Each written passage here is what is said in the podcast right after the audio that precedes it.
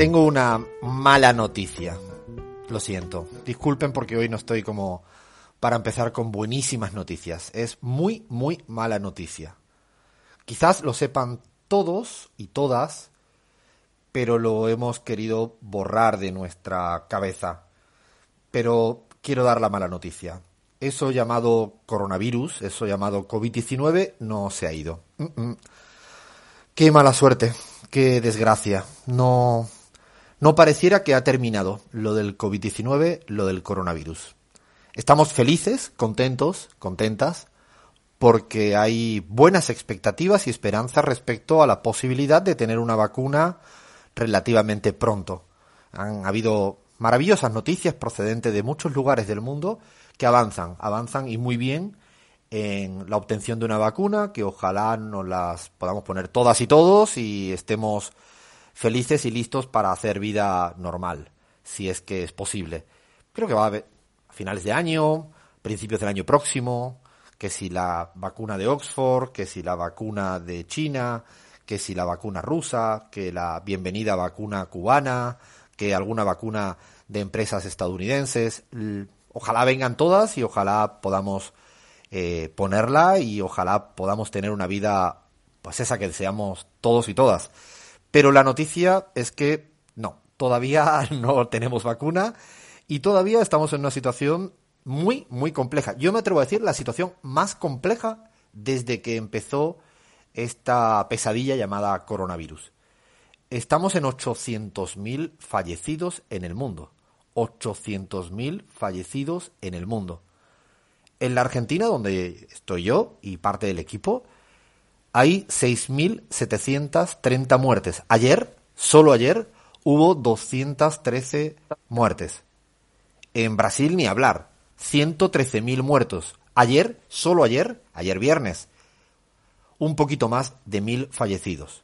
En Estados Unidos sigue, sigue batiendo récords casi 180.000 fallecidos y ayer, otra vez, solo ayer, 1.170.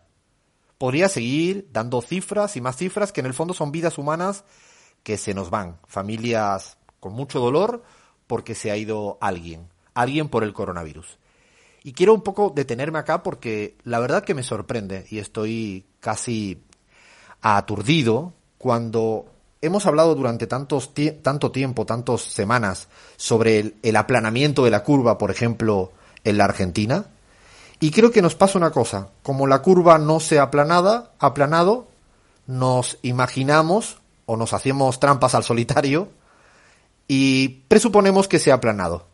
He escuchado cada barbaridad, barbaridad del gobierno porteño, por ejemplo en voz de la reta, una suerte de decir, se está aplanando la curva, pero está demasiado alta, pero bueno, quizás un día vaya a bajar, pero estamos bien.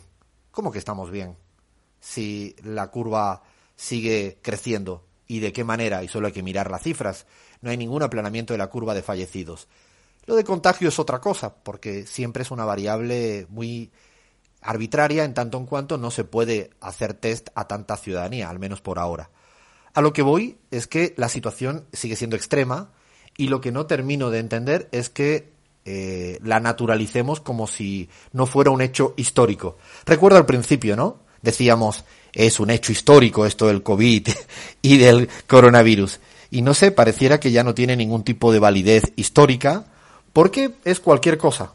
La gente ha decidido que no pasa nada, que pueden salir, que no hay riesgo y que solo con una mascarilla y guardando un mínimo de distancia es suficiente y a las pruebas me remito es que cuando, por ejemplo, y ahora hablo de Europa, estás en una cafetería o en cualquier lugar, hay un rato grande que te quitas tu mascarilla para tomar el café o para tomar una copa de vino o para tomar un agua y en ese rato pues evidentemente te puedes contagiar. Y hablo de Europa porque ayer, ayer hubo 3.650 contagiados en España.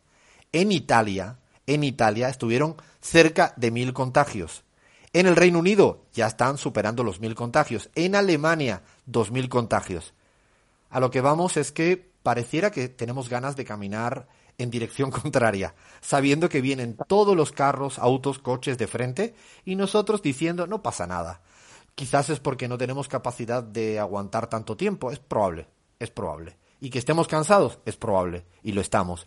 Y que hay una dificultad económica para aguantar este momento, también es probable y seguro. Y que no es fácil. ¿Quién, quién va a decir que esto es fácil? Pero sobre todo, sobre todo lo que sí quisiera hoy arrancar diciendo con esta malísima noticias, con malísima noticias que el COVID-19 no se ha ido y es muy riesgoso, muy peligroso ir a contramano, ir en dirección contraria. Así que sugerencia, eh, presente. Ahora sí, arrancamos. Esto es la pizarra. Pon buena música, dale play, levanta esto, Fer.